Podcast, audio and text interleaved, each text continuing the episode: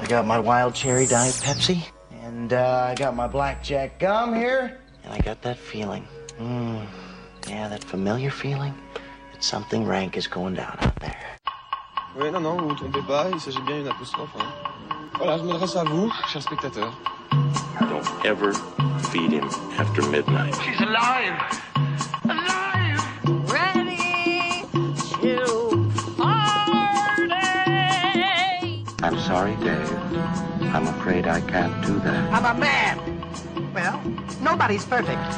Qu'est-ce que c'est faire C'est pas quoi faire. Les acteurs sont à l'aise dans leur personnage, l'équipe est bien soudée, les problèmes personnels ne comptent plus, le cinéma règne. Vers l'infini Bonsoir à toutes et à tous, il est 20h et c'est Extérieur Nuit, ce soir avec un chiffre, 44, et non, ce n'est pas le nombre de films qui sortent cette semaine, ni une quelconque référence à une partie de l'anatomie de David, mais c'est tout simplement le nombre d'années qui séparent Clint Eastwood et Quentin Dupieux, tous deux au programme de notre émission, avec leur film American Sniper et Réalité. On parlera aussi de Vincent Napadécaille, de Thomas Salvador, notre super-héros de la semaine, du retour de Matthew Vaughn derrière la caméra avec Kingsman Service Secret. Nous conclurons l'émission avec les 15e journées dionysiennes qui avaient lieu la semaine dernière et d'un autre vétéran du cinéma, Paul Vecchiali. Extérieur Nuit, ça commence maintenant.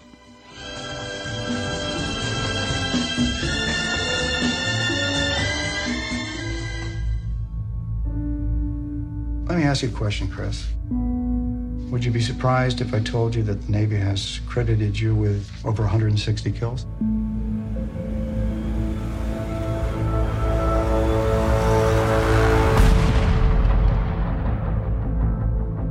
Et you on commence avec notre film de la semaine American Sniper de l'infatigable Clint Eastwood ou l'histoire vraie de Chris Kyle, tireur d'élite euh, américain qui devint une légende sur le champ de bataille pendant la guerre d'Irak en raison de sa précision redoutable.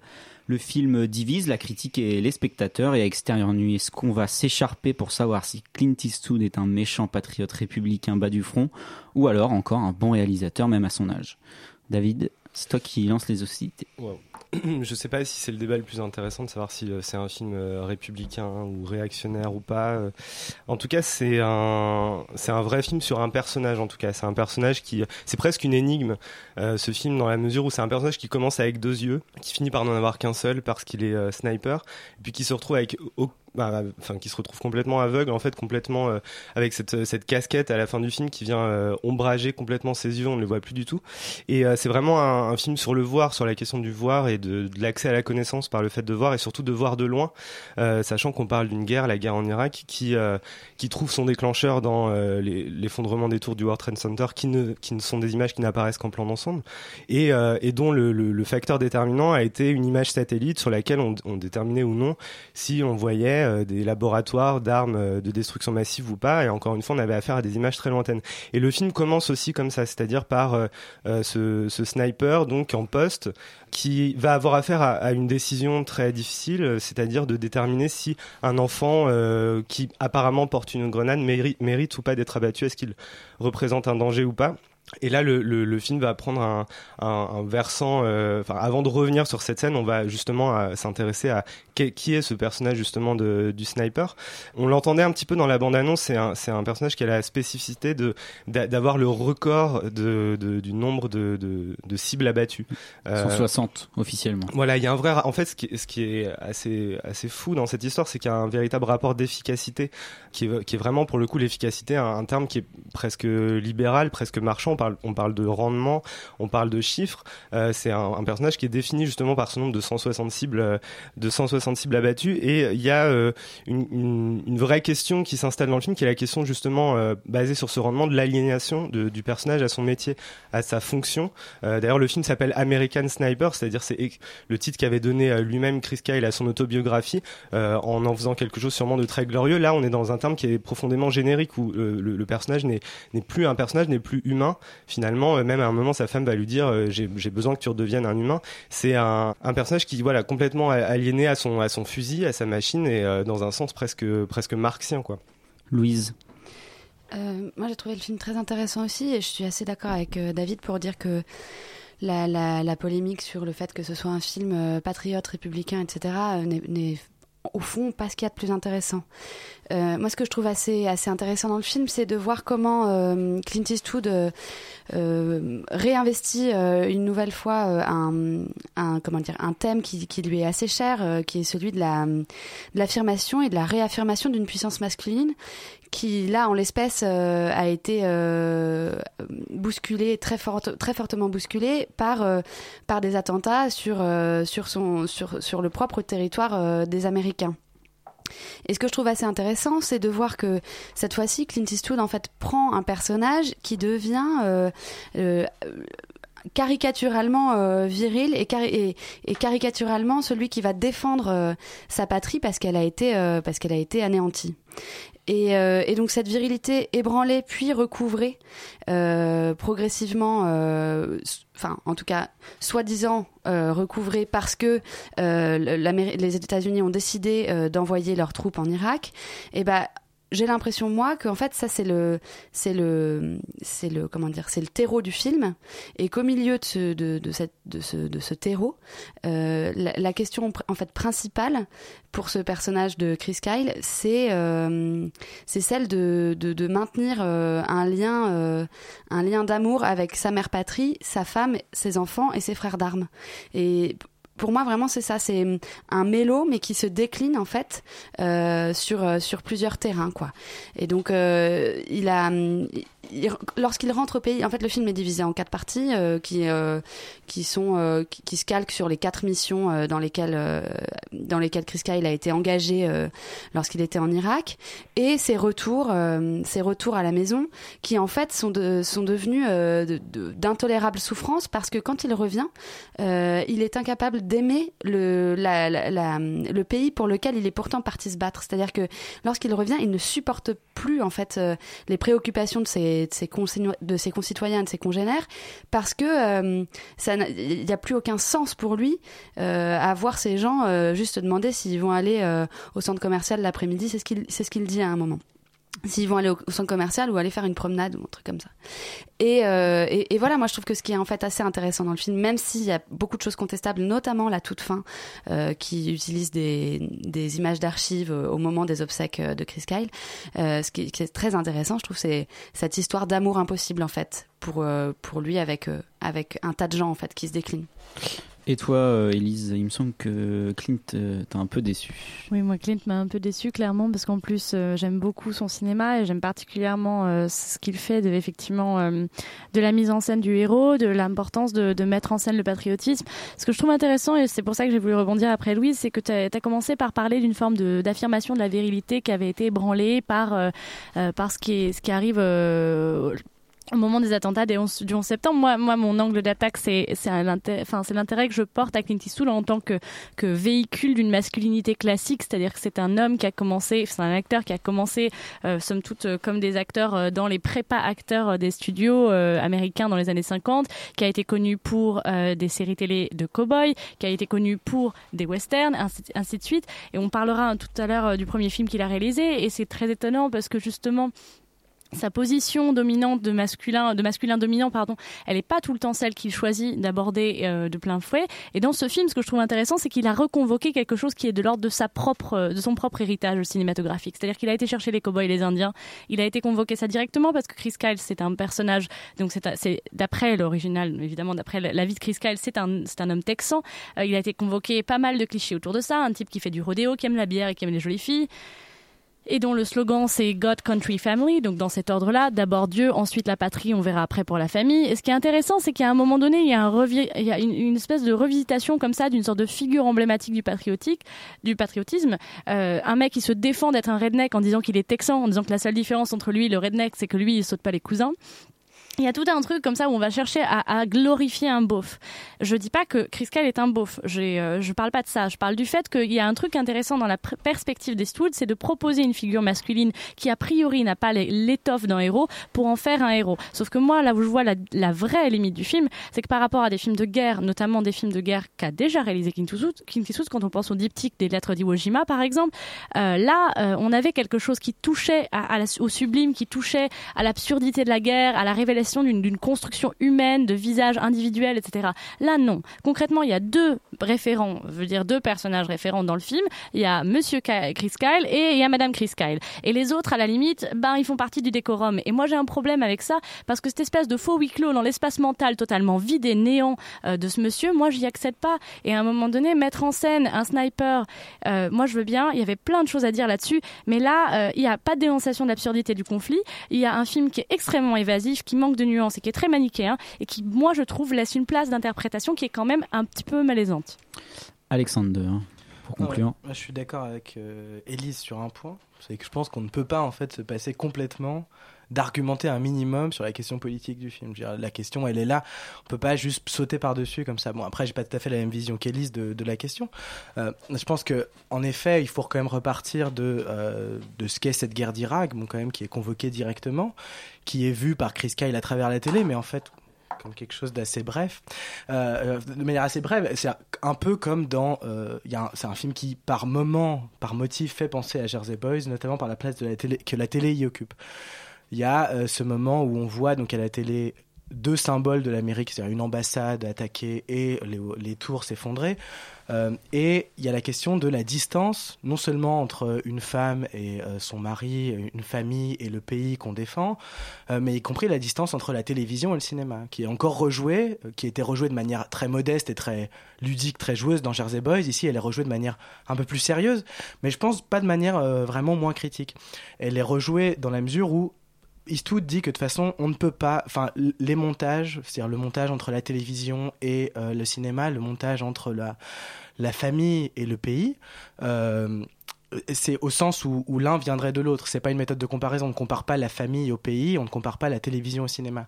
Euh, la question de la justice, euh, euh, elle, ne se pose pas. Et c'est comme la question de la morale. Pour moi, la question de la morale est la seule qui est mise à distance par le film. C'est-à-dire que la morale, c'est le dilemme de Chris Kyle. C'est le dilemme qu'il a face à ce gamin qui doit tuer ou pas tuer. On peut trouver le raccord avec la biche horrible, etc. Même si pour moi, c'est encore une affaire de morale, c'est encore une affaire de jugement moral. Moi, je pense que, euh, bon, je veux dire, on peut toujours se demander ce qu'on ferait si on tuerait l'enfant ou pas. Mais en tout cas, c'est aussi un film sur la question de la dette. Élise parlait des valeurs, des valeurs du personnage, qui sont donc d'abord Dieu, ensuite euh, euh, l'Amérique et ensuite euh, la famille. La valeur au sens, strict du terme, si on la transpose, c'est la question, c'est ça a à voir avec la dette. Être un patriote, c'est se sentir une dette à l'égard d'une valeur qui est la valeur que représente son pays. C'est-à-dire quand on est patriote, on considère qu'on doit quelque chose à son pays. C'est-à-dire on a soit le sentiment, soit l'illusion. Moi, je pense que quand on a le sentiment qu'on doit quelque chose à son pays, c'est qu'on est patriote. Quand on, quand, quand on sait que ce n'est qu'une illusion, on ne l'est pas.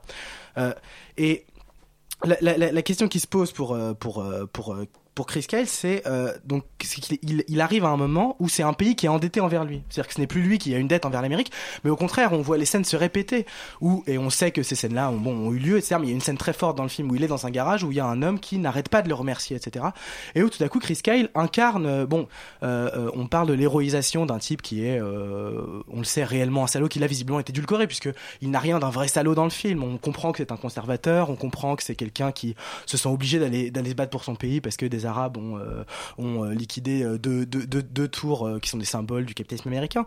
Mais c'est quand même quelqu'un qui est très gêné par tout ça. C'est un personnage, je dirais pas sympathique, mais c'est un personnage plutôt plutôt très édulcoré. Et le, film prend un revers ça. Il y a, quelque chose de très beau. Y a quelque chose de très beau. Je, sans, sans, sans dévoiler la fin, mais juste en suggérant. Ce qui est très beau, c'est que les dettes, ça s'efface. Et ce qui est très beau, c'est la fin du personnage. C'est-à-dire, c'est la manière dont le personnage quitte le film, en fait.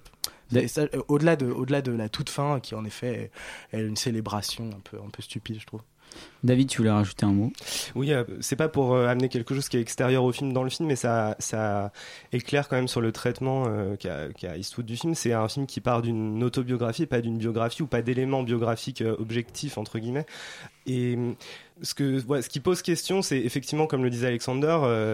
C'est après ça c'est plus du registre journalistique mais le vrai Chris Kyle est euh, quelqu'un de enfin euh, passif beaucoup plus trouble qui aurait abattu des gens qui pensaient aller voler sa voiture ou ce genre de choses. Euh, c'est un personnage beaucoup moins lisse que celui de Bradley Cooper. Et la, la question justement de de ce, ce personnage qu'on appelle la légende moi, quand, on me parle de légende, je pense au film de forcément de, John Ford, euh, L'homme qui tue à Liberty Valence, où là aussi il est question d'un coup de feu dont on, ne saura pas d'où il est parti. Sauf que, en fait, le, le film de John Ford, qui est peut-être le cinéaste dont c'est le plus inspiré, Eastwood en plus, faisait une espèce d'archéologie de, de la responsabilité en fait c'est-à-dire euh, la, la fameuse phrase c'est euh, si les faits euh, se- dépassent la légende ou rejoignent la légende euh, imprimez la légende et en fait on se demandait qu'est-ce qu'était justement ce, ce, ce point de basculement entre les faits et la légende et qu'on optait pour la légende. Et il y avait ce- cette espèce de vraiment de, de travail de fond. Là, j'ai l'impression que euh, même s'il le fait extrêmement bien, et c'est pour moi un peu le, le- le seul point tendancieux du film, c'est que j'ai l'impression qu'Eastwood est vraiment a vraiment choisi le côté de la légende, c'est-à-dire qu'il va absolument pas euh, approfondir ce personnage, le creuser autrement comme ça. Il a presque besoin d'en faire un personnage encore plus légendaire que ce qu'il n'est, encore plus Je cristallin crois que que ce oui, qu'il c'est est. ça qui a pu pour, déranger euh, euh, certaines pour- personnes. Pour dire ce qu'il a à dire, mais c'est vrai qu'on peut, on peut se demander pourquoi ce personnage n'est pas, n'est pas un petit peu plus, euh, plus ambigu que ça. Très bien, et bah, faites-vous votre idée euh, pour American Sniper qui sort aujourd'hui euh, en salle. Euh, mais il y a 42 ans sortait un autre film de Clint Eastwood, c'était Un frisson euh, dans la nuit, Play Misty for Me, en anglais malgré mon très mauvais accent.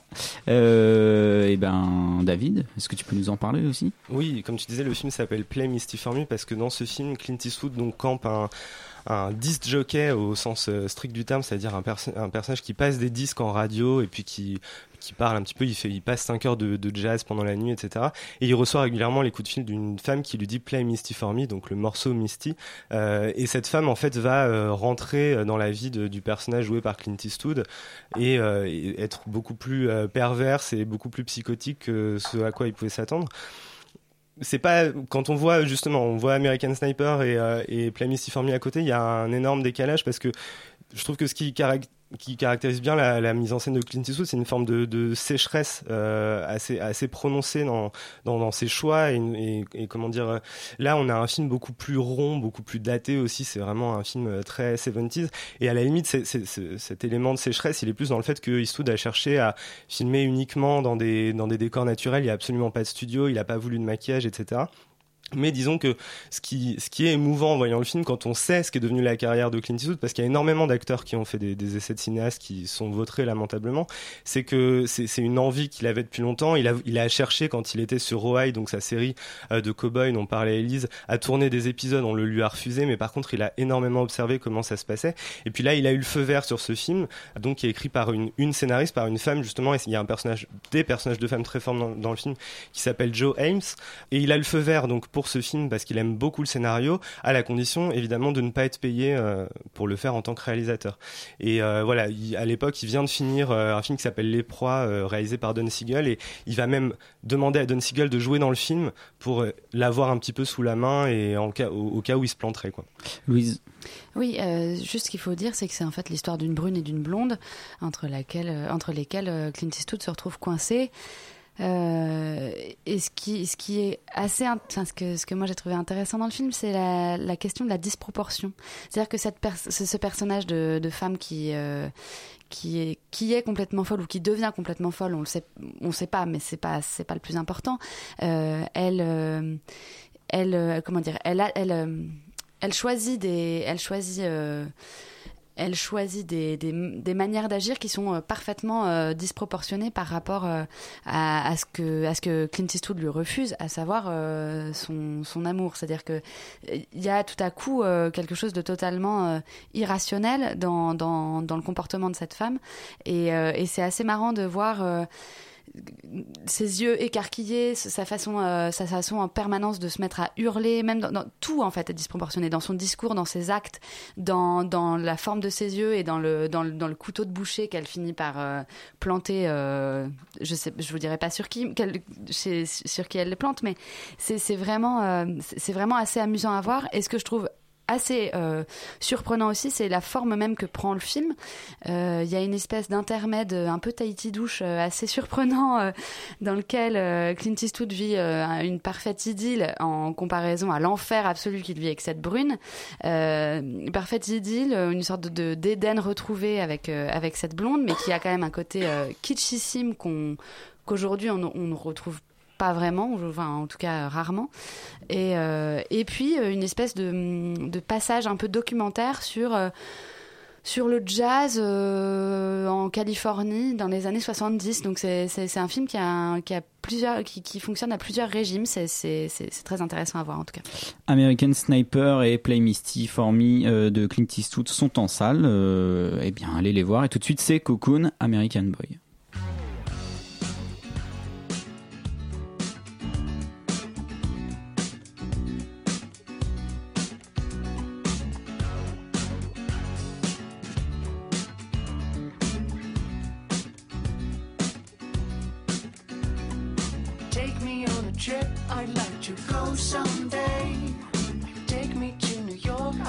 To see LA.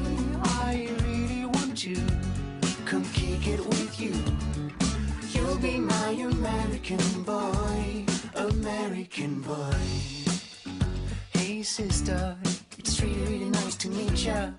I just met this five foot seven guy who's just my type. I like the way he's speaking, his confidence is speaking.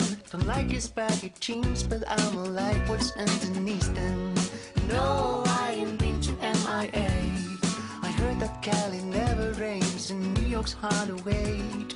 First, let's see the West End. I'll show you my brethren. I'm liking this American boy, American boy. Take me on a trip, I'd like to go someday. Take me to New York, I'd love to see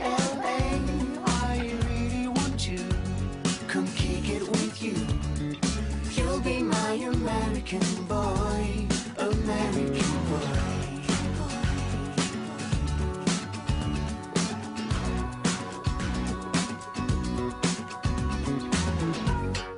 Can we get away this weekend to take me to Broadway? Let's go shopping, baby, then we'll go to a cafe. Let's go on the subway, take me to your hood. I've never been to Brooklyn and I'd like to see what's good. Vincent n'a pas d'écaille de Thomas Salvador a écumé les festivals 18 en tout à travers le monde, pêchant au passage quelques prix comme au festival du film indépendant de Bordeaux, il est reparti avec le Grand Prix, et à La Roche-sur-Yon où c'est le public qui l'a plébiscité. Après cette folle course, le premier long métrage de Thomas Salvador accoste dans les salles de cinéma en ce mercredi 18 février. Est-ce que tu peux nous en parler David? Oui, bah déjà dire un petit peu de quoi ça parle. Vincent n'a pas d'écaille, donc c'est un, un personnage, euh, donc ce personnage de Vincent, euh, qui, on le découvre très très tôt dans le film, c'est pas du tout un spoiler, a un pouvoir assez étrange, euh, notamment au contact de l'eau, c'est-à-dire qu'il se baigne très longtemps dans des lacs, on comprend pas vraiment pourquoi au départ, et puis on finit par comprendre qu'il il se déplace euh, relativement rapidement, qu'il fait des sauts assez hauts, et puis euh, voilà, le, film va jouer justement sur, ce, sur le rapport de, ce personnage à l'eau c'est un film qui est parmi euh, une vague de films assez récente. Je pense que peut-être un des premiers, c'est Incassable de Night Shyamalan, justement sur ce personnage de, Bruce Willis qui découvrait qu'il était un super-héros, sur confronter le, réalisme à l'image complètement irréaliste du super-héros. Donc il y a deux voies pour le faire, c'est il y a la manière euh, qui casse ou super où il y a juste le costume, c'est-à-dire que les super-pouvoirs ça n'existe pas. Et puis il y a la manière euh, plus euh, Misfits ou euh, voilà justement incassable où, euh, où il y a un super pouvoir, ou Chronicle par exemple, où il y a un super pouvoir mais il n'y a pas de costume, c'est plus euh, qu'est-ce qu'on fait de ce super pouvoir? La différence c'est que souvent c'est des films qui essayent de faire la jeunesse de cette acquisition. Là c'est pas du tout le cas, c'est un personnage qu'on trouve comme ça, on ne sait pas vraiment, on le voit arriver en train, je ne dis pas comment on le voit repartir, mais il, entre, il sort, on connaît pas vraiment son histoire, il n'y a pas cette espèce de, de, de volonté un peu euh, historique de, de, chercher une espèce de, matrice du super-héros. Et c'est le film quelque part un, c'est en fait c'est un super-héros qui c'est un peu l'anti Chris Kyle, c'est-à-dire c'est un mec qui a des super pouvoirs et qui n'a absolument pas envie de s'en servir, en tout cas pas forcément de faire le bien avec. C'est un peu un super-héros paresseux. Et le film est assez à l'image de son super-héros, c'est-à-dire que c'est un film paresseux, je trouve, mais pas forcément dans un sens euh, péjoratif. C'est-à-dire que c'est un film qui va se passer d'énormément de scènes, d'énormément de choses qu'on est censé avoir justement dans un film qui ferait la généalogie d'un super-héros, où il y a beaucoup de choses qui sont non dites, beaucoup de choses qui sont tues. Euh, il y a juste des choses qu'on regarde, euh, sur lesquelles on rit, et voilà. Mélissa, toi tu as beaucoup beaucoup aimé ce film, je crois. Moi, j'ai beaucoup aimé ce film. Effectivement, euh, je suis complètement d'accord avec toi, euh, David. Disons que c'est pas un film paresseux, c'est autre chose. C'est-à-dire que Léo Santo, le directeur artistique de Bordeaux, du festival de Bordeaux, avait présenté le film comme un super-héros bressonien. C'est exactement ça. C'est-à-dire que c'est quelque chose de très dépouillé où on s'intéresse vraiment euh, aux acteurs, aux gestes, aux, aux réflexions sur le visage, les choses comme ça. Moi, ce que j'ai aimé énormément dans ce film, c'est que c'est le, le film est vendu comme ça. C'est un super-héros sans effet numérique. Effectivement, tout est repose sur la performance de Thomas Salvador qui joue le premier rôle euh, et qui n'utilise que son corps pour montrer ce super pouvoir. Euh, Il y a une scène qui est absolument géniale où, euh, où donc ce qu'on voit dans la bande-annonce, il, il révèle son secret à sa copine et, et puis à un moment donné, elle veut faire une expérience, elle lui met de l'eau sur la main et tout d'un coup, il, il a son corps qui se met à bouger dans tous les sens, il a tous ses muscles qui se mettent en marche et en fait, on a vraiment l'impression que c'est Hulk qui se transforme, sauf que c'est juste Thomas Salvador qui fait bouger son dos et qui du coup crée un espèce de mouvement avec son corps qui est, vraiment saisissant à l'écran. Et, tout repose là-dessus. C'est- C'est-à-dire que c'est vraiment ce, personnage voilà, qui, a, un pouvoir, mais qui a pas envie de faire grand-chose, qui a pas envie de changer le monde, qui a pas envie de chasser les, vilains, qui veut juste euh, vivre au quotidien. Et vivre au quotidien, c'est aussi euh, avoir quelqu'un à ses côtés, puisque le film est, une histoire d'amour. Euh, C'est-à-dire qu'on révélait hein, le secret d'un super-héros dans la majorité des films de super-héros, c'est se mettre en danger de mort et donc vraiment on, on met son secret dans les, dans les mains de quelqu'un. Euh, C'est vraiment hyper important. C'est vraiment une question de, vie ou de mort. Là, c'est plutôt euh, c'est comme si on révélait un, gros secret dans un couple. C'est-à-dire que révéler qu'on est un super-héros, c'est euh, tout d'un coup donner sa confiance absolue à quelqu'un et lui montrer qu'on a un amour pour cette personne.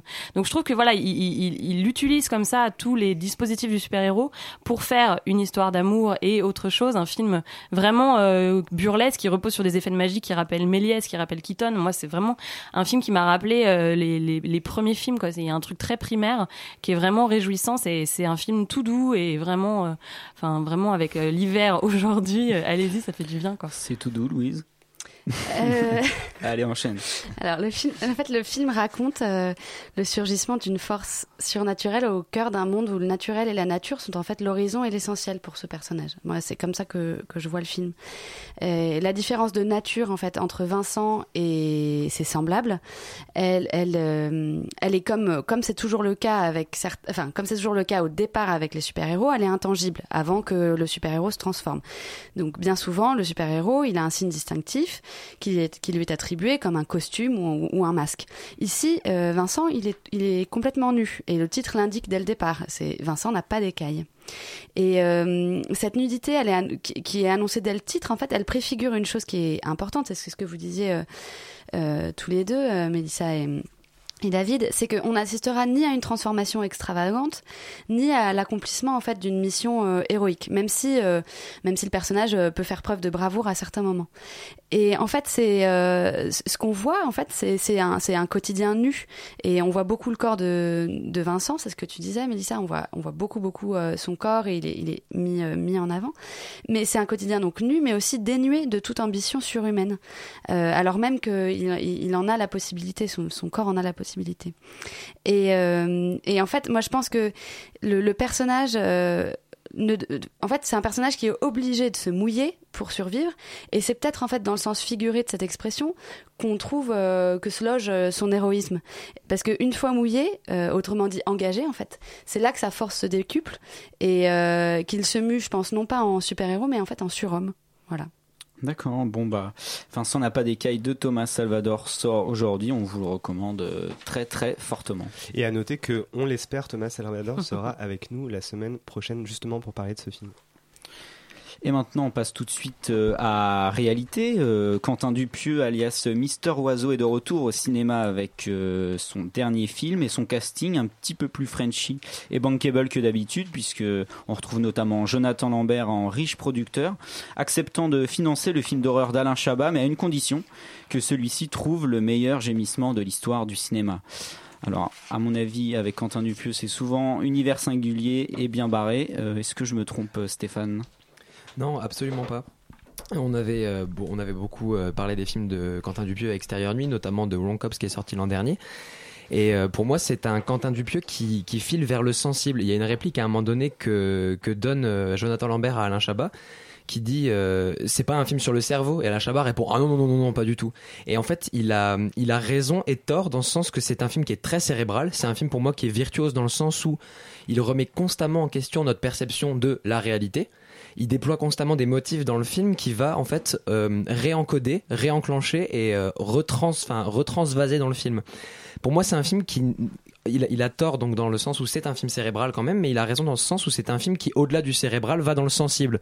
C'est-à-dire qu'il nous donne en fait, il nous donne une visuellement et il nous donne une perception de la temporalité. C'est-à-dire que c'est un film qui nous heurte un peu comme un mur qui nous freine constamment dans notre perception de la temporalité et de l'espace du film. C'est-à-dire que les motifs qu'il déploie, donc c'est la petite fille, c'est le film dans le film, c'est le réalisateur qui va tourner son film, c'est une cassette mystérieuse qui va nous projeter un film et en fait il, il joue avec la figure du rêve et il va constamment nous plonger dans notre perception de la réalité et du rêve, tout en mêlant les éléments du rêve à la réalité pour nous bien nous faire comprendre qu'on est complètement perdu en fait. Un peu comme le faisait Lynch avec Mulholland Drive c'est-à-dire que à un moment donné il décide que bah non spectateur tu vas vraiment galérer à regarder mon film.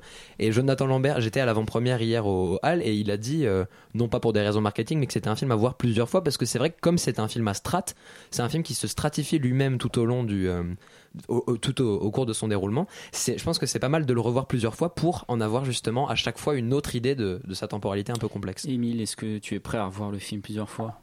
Euh, bah, pourquoi pas si Stéphane me le commente, euh, ça, peut être assez drôle. Euh, mais moi, ce que j'aime justement dans le film, c'est son côté totalement euh, presque euh, presque vulgaire par rapport aux spectateurs comme moi qui allait assez au premier degré. C'est-à-dire que comme tu le dis, ça fait référence. On pense à tous les films de Lynch sur la construction. Avec euh, dès le départ, on nous montre qu'on a concrètement deux univers, un univers qui est la réalité et un univers qui est l'onirisme, c'est-à-dire le film qui est tourné dans le film. Sauf qu'au bout d'un moment, en fait, il va créer des passerelles entre les deux univers euh, assez tôt dans le film et faire tout mélanger, mélanger jusqu'à la fin où en fait on est dans un emboîtement, d'emboîtement, d'emboîtement où on sait plus distinguer le, le réel de l'onirisme et du coup on a l'impression que tout est dans l'onirisme. Sauf qu'on a l'impression que Quentin Dupieux regarde ça en se disant mais au fond il n'y a pas de sens. C'est-à-dire allez fouiller ce que vous voulez, je, je me fous un peu de vous quoi.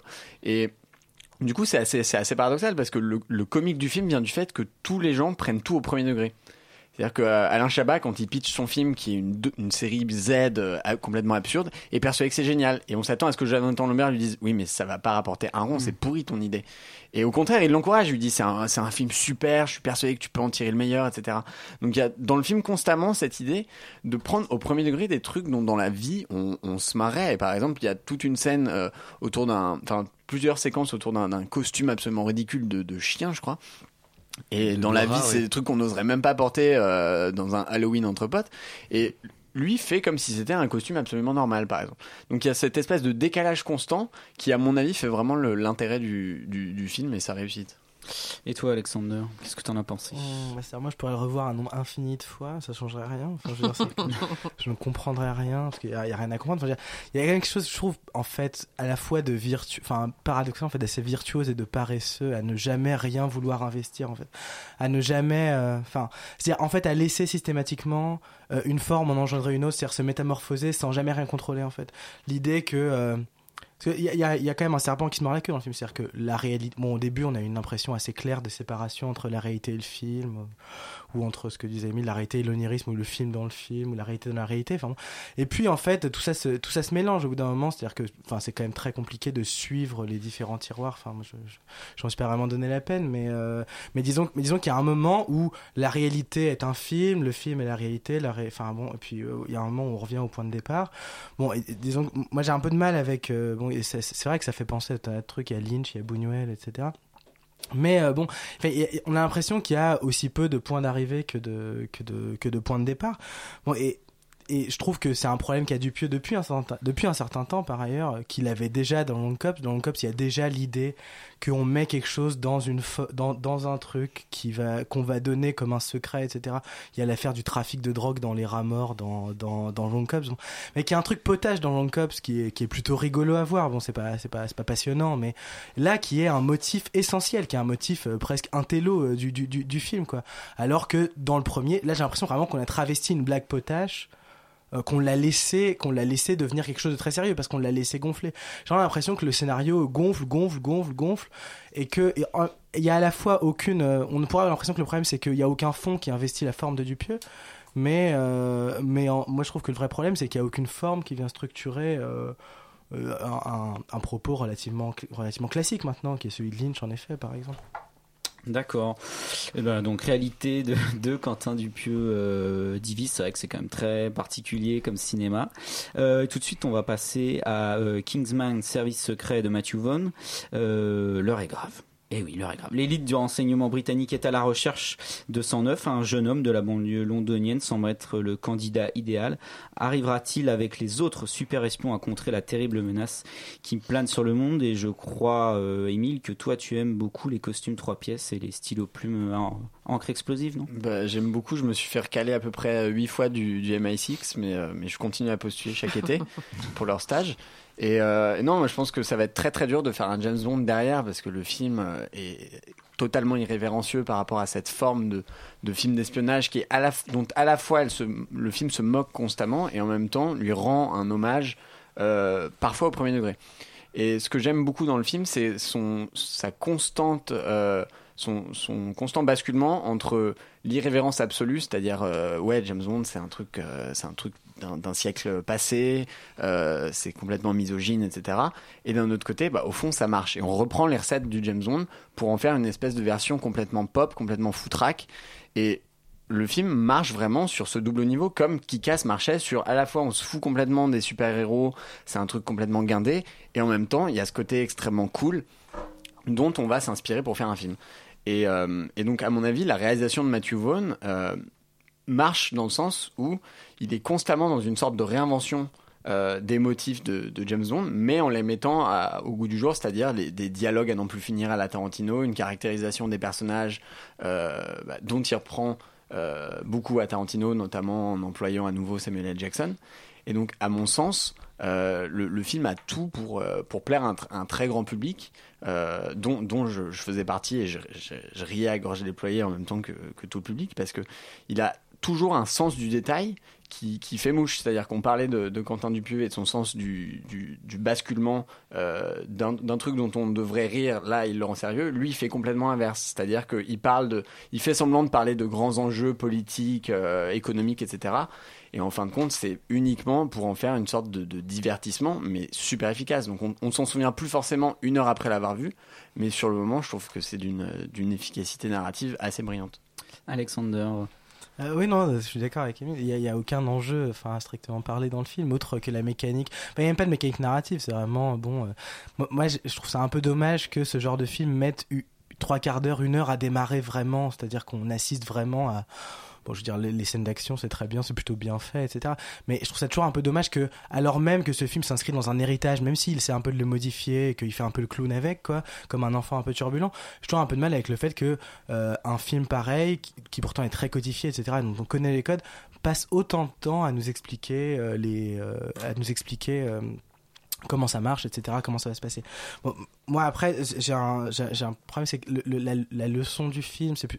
Enfin, à un moment, le personnage de Colin Firth, donc, qui forme le personnage principal au métier d'espionnage, dit euh, que l'élégance, puisqu'ils qu'- qu'ils ont beaucoup d'élégance, que voilà, enfin, puisque ça hérite de James Bond, euh, l'important pour un espion, c'est aussi d'être élégant, tout autant que d'être efficace. Euh, le problème, c'est que moi, je trouve que le film est très peu élégant, en fait il est euh, moi je trouve que c'est- quand même assez, assez laid euh, visuellement quoi. Enfin, je veux dire, enfin, je trouve que les effets numériques sont assez atroces dès le début cette, euh, le, titre s'affiche avec des il y a des bombardements sur une sorte de citadelle au Moyen-Orient et les les, les, les, les pierres qui, se, qui tombent forment le titre qui est assez qui, qui- enfin c'est vraiment assez dégueulasse quoi. mais non et, et, et, et donc Co- Colin Firth dit oui l'élégance ça ne s'hérite pas c'est un peu le message progressif du film l'élégance ça ne s'hérite pas ça s'apprend or c'est faux en fait puisque le personnage principal est le fils d'un espion et donc en fait l'élégance ça et euh, ce qui est, c'est une leçon qu'on pourrait appliquer au film si on est un peu conservateur on pourrait appliquer la leçon au film en disant L'élégance, en effet, ça ne s'apprend pas, ça s'hérite. Et Matthew Vaughn, pour moi, ne l'a jamais eu. Il ne l'avait pas dans Kick-Ass, il ne l'a, il l'a, il singé un peu dans X-Men, mais euh, et là vraiment, je trouve ça. Enfin, voilà. En fait, quand on devient espion, on ne peut pas, on ne peut pas tomber amoureux, mais on peut sodomiser des meufs. Voilà, ça c'est bien.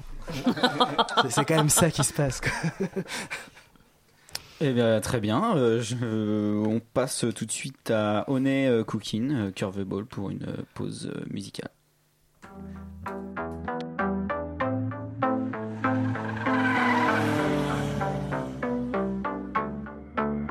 Heard you got the plug ASAP. Bitch I swerve. Every thought nigga getting curved. The niggas the worst. Can't buy my trust with a perk. Got, gotta learn swim for you surf. Put it on a turf. These motherfuckers got nerve. You can get murked on the curb. Don't be acting absurd. I ain't even saying no words. I just do my thing like, like.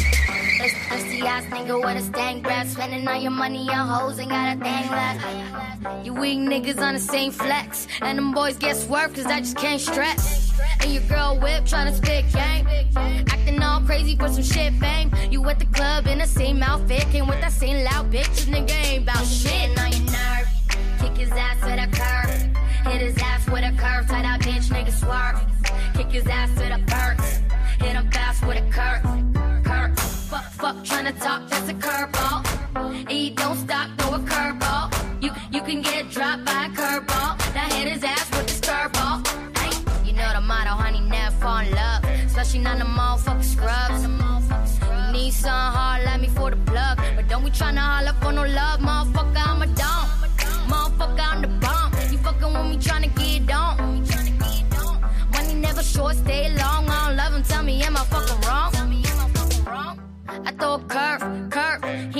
He up, that's the worst, worst. All them bad bitches say this work, word. Curve, curve, curve, curve. Swerve, switch lanes and I ditch his ass like I ain't wearing my retainers. I shift his ass. Now we tripping, I ain't hitting him back. Tell the fuck boy stop, we ain't getting attacked. Getting on your nerve. Kick his ass to the curb. Hit his ass with a curve. Tell that bitch nigga swerve. Kick his ass to the birds. Hit him fast with a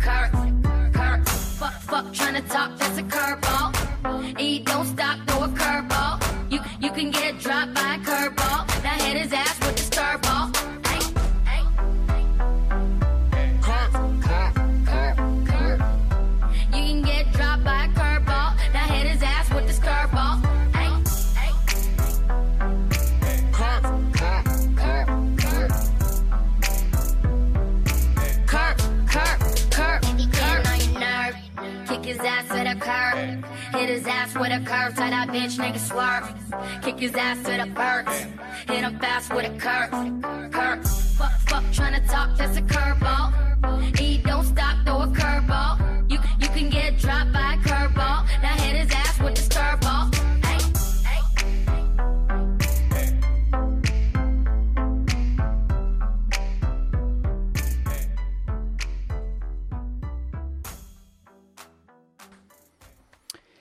15e journées dionysiennes avaient lieu du 4 au 10 février dernier au cinéma L'écran à Saint-Denis, consacré à la femme passée, présente, future et à la condition féminine en général. Plus de 70 films étaient proposés.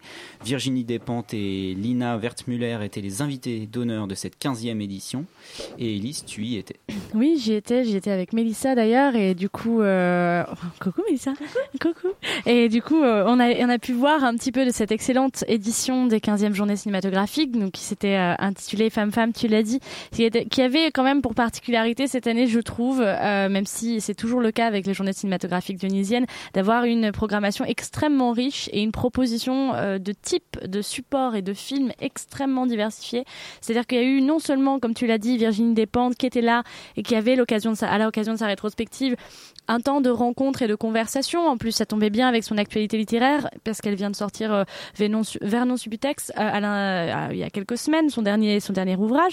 Mais elle avait également une carte blanche où elle s'est fait plaisir et nous aussi, euh, où il y a eu la fameuse nuit Rape and Revenge qu'on avait annoncée ici, qui était donc une nuit consacrée à des films d'exploitation.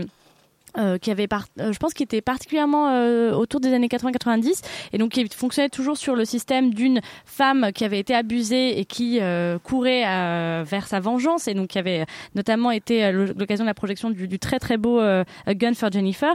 D'autres d'autres euh, supports d'autres films d'autres documents qui étaient suffisamment rares pour être nommés il y a eu pas mal de propositions qui ont été faites euh, et de films qui ont été amenés sur la condition fé- féministe ouvrière sur euh, les révolutions féministes euh, pas mal de choses, notamment euh, des équipes euh, du centre Simone de Beauvoir, si je dis pas de bêtises, euh, et, euh, et aussi euh, des propositions euh, du Festival du Panorama des cinémas du Maghreb et du Moyen-Orient. Notamment, je retiendrai un film qui, moi, m'a énormément plu, qui est un film très très rare, qui est un film...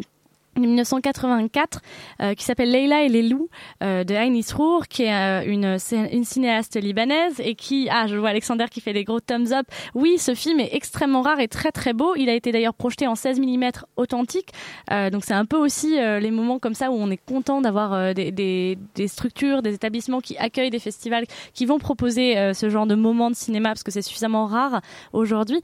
Juste pour dire deux mots sur ce film.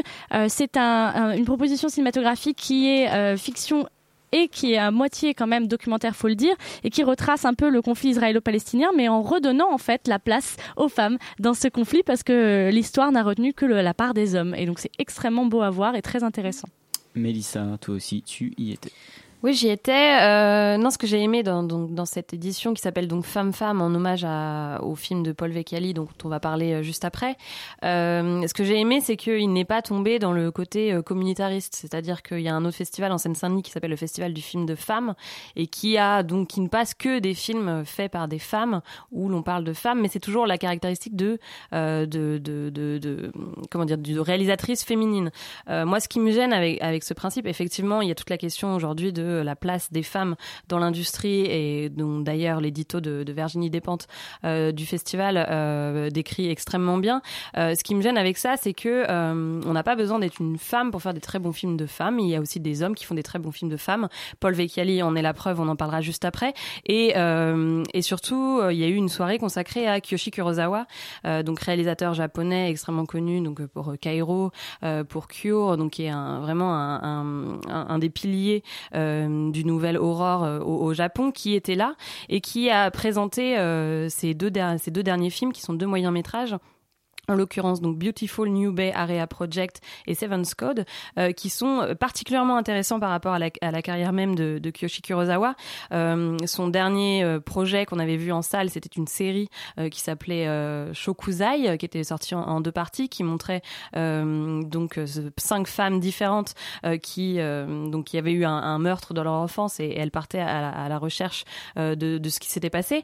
Là, en l'occurrence, il prend des, des femmes, c'est vraiment des badass. C'est-à-dire que le, le cinéma de Kiyoshi Kurosawa a toujours fait des femmes, des, des figures fantomatiques, euh, a toujours fait euh, voilà des, des femmes qui hantent euh, euh, les personnages des films. Là, c'est vraiment euh, des, des deux moyens métrages qui sont très influencés euh, par l'univers du jeu vidéo. C'est-à-dire que euh, Beautiful New Bay Area Project, c'est tout simplement le même principe que The Red. C'est-à-dire c'est une femme qui euh, doit euh, euh, se venger euh, contre un, espèce de mafieux et qui va euh, franchir des paliers dans une entreprise où elle va euh, tabasser les gens au fur et à mesure.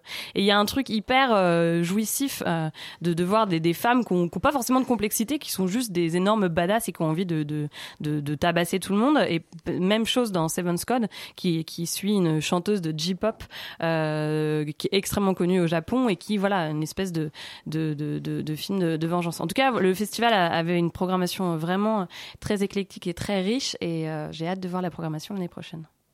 Et on remercie Géraldine Gans de nous avoir accrédités. Oui. Et on avait commencé cette émission avec un homme de 84 ans et on conclut euh, bah, cette émission avec un autre réalisateur du même âge, Paul Vecchiali. Euh, double actualité pour lui, un film toujours présent dans quelques salles, Nuit blanche euh, sur la jetée, sorti le 28 janvier dernier, mais également la ressortie de quatre réalisations plus anciennes. Et pour en parler, on garde notre duo euh, Mélissa-Élise, mais cette fois-ci, Mélissa, c'est toi qui commences. Oui, donc Paul Vecchiali, tu le disais, donc quatre films qui sont ressortis en salle la semaine dernière, donc qui ont été restaurés par euh, Euh, donc euh, L'étrangleur, Femme Femme, euh, euh, change, redis-moi les Change pas de main et corps à cœur. corps à cœur, voilà.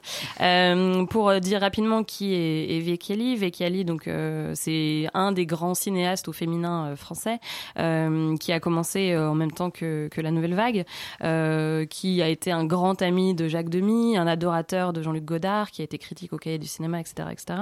Vecchiali, c'est drôle parce que finalement on le connaît pas tant que ça, sauf si on a vraiment fouillé euh, sa filmographie. C'est un cinéaste qui reste quand même assez obscur et pourtant quand on voit ses films, euh, je, je comprends pas très bien pourquoi.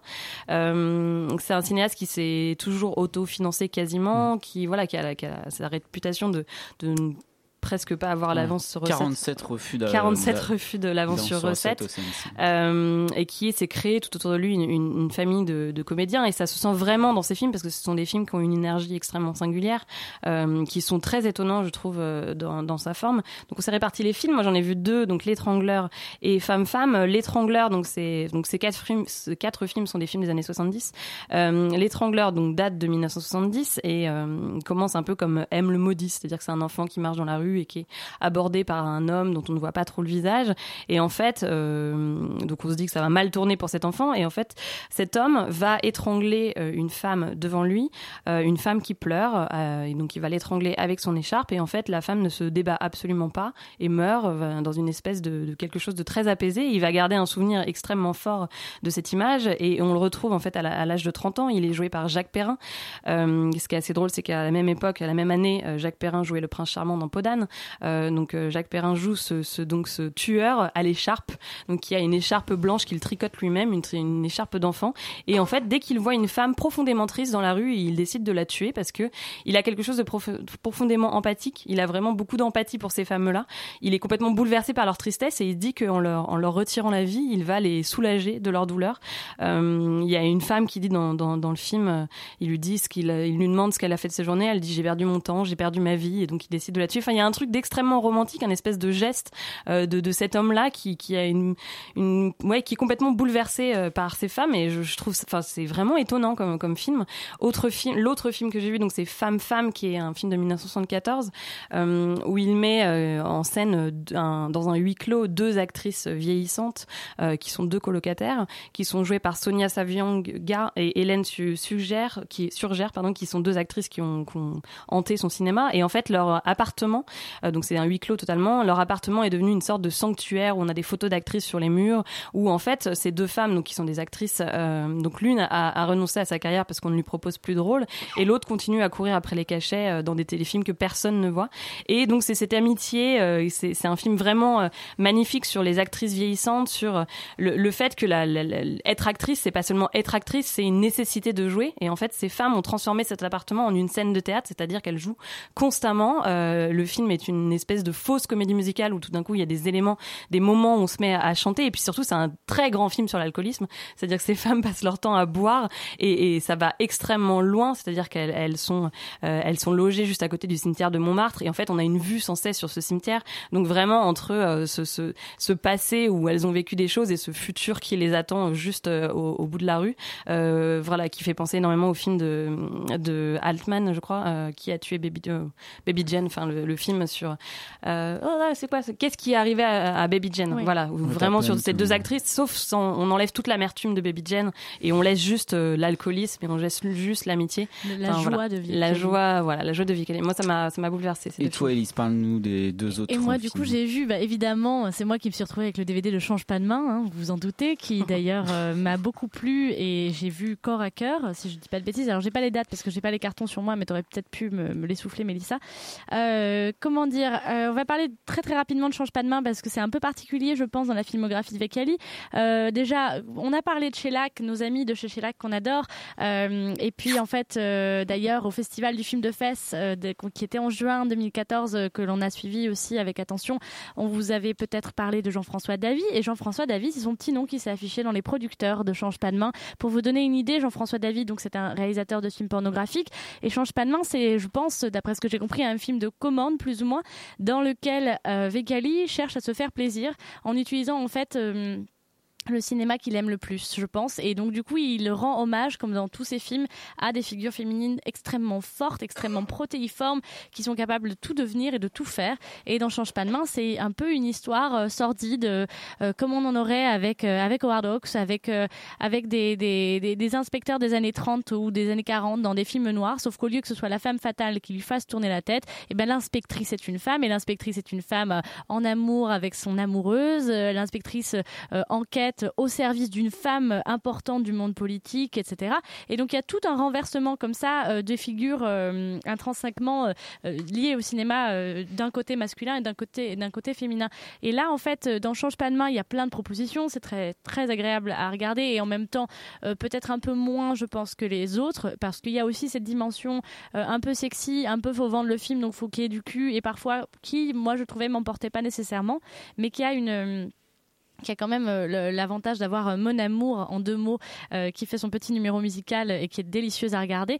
Par contre, il faut vraiment parler de corps à cœur. J'espère que c'est dans cet ordre-là. Et non pas cœur à corps. Je crois que c'est vraiment corps, cœur, Corps à cœur. Corps à cœur qui est pour moi euh, une révélation parce que c'est un mélodrame, mais de la, un mélodrame comme, comme rarement on en voit au cinéma, ou en tout cas comme rarement j'en ai vu dans le cinéma français de cette époque. Un mélodrame qui a tout d'un mélodrame de, de Douglas Sirk, mais sauf qu'au lieu que ce soit une femme qui se meurt d'amour pour, euh, un- pour un homme qui le lui refuse, en fait, on a, on a renversé les choses et ça se passe dans cette petite banlieue euh, du Bicêtre, dans cette petite banlieue parisienne dans laquelle un garagiste qui a les faux airs de Marlon Brando tombe dingue amoureuse de la pharmacienne et enquête. Encore une fois, euh, le personnage de Myriam Mézières, qui était l'enquêtrice Mélinda euh, dans, dans Change pas de main, refait une apparition dans, dans Corps à cœur. Il enquête pour découvrir quelle est cette femme qu'il a découvert, qui, dont il est tombé fou amoureux à des funérailles, si je me trompe pas. Et, euh, et en fait, il s'agit de cette pharmacienne et il va lui déclarer son amour, il lui courir après. Et le film, comme ça, va s'étirer sur deux heures et aller chercher toute cette espèce de langueur, cette, euh, cet amour dingue qui va rendre cet homme fou, qui va le faire sortir de ses gonds, qui va le faire devenir vulnérable, pleurer, s'asseoir chez lui et écouter ses vinyles du Requiem.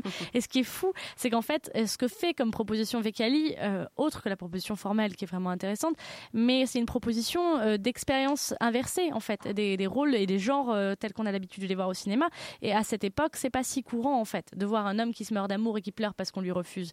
Et ce qui est très très beau là-dedans, c'est que moi, ça m'a vraiment rappelé. Je parlais de Marlon Brando, mais ça m'a vraiment rappelé les tourmentes comme ça du personnage de Brando dans euh, un tramway nommé Désir. Et il y a vraiment cette, cette espèce d'aspiration au grandiose, au sublime et au mélodrame. Bref, un cinéaste vraiment à découvrir. Voilà, et euh, petite précision, il y a quatre nouveaux films de Paul Vecchiali qui ressortiront aussi en juillet prochain. Extérieur Nuit, c'est fini pour aujourd'hui. On se retrouve la semaine prochaine pour évoquer notamment le dernier film de Alejandro González Iñárritu, Birdman. D'ici là, n'oubliez pas d'aller au cinéma et de rester à l'écoute de Radio Campus Paris. D'ailleurs, tout de suite, c'est Tout foutre en air qui reçoit les Bordelais du groupe Cliché. À bientôt et bonne semaine.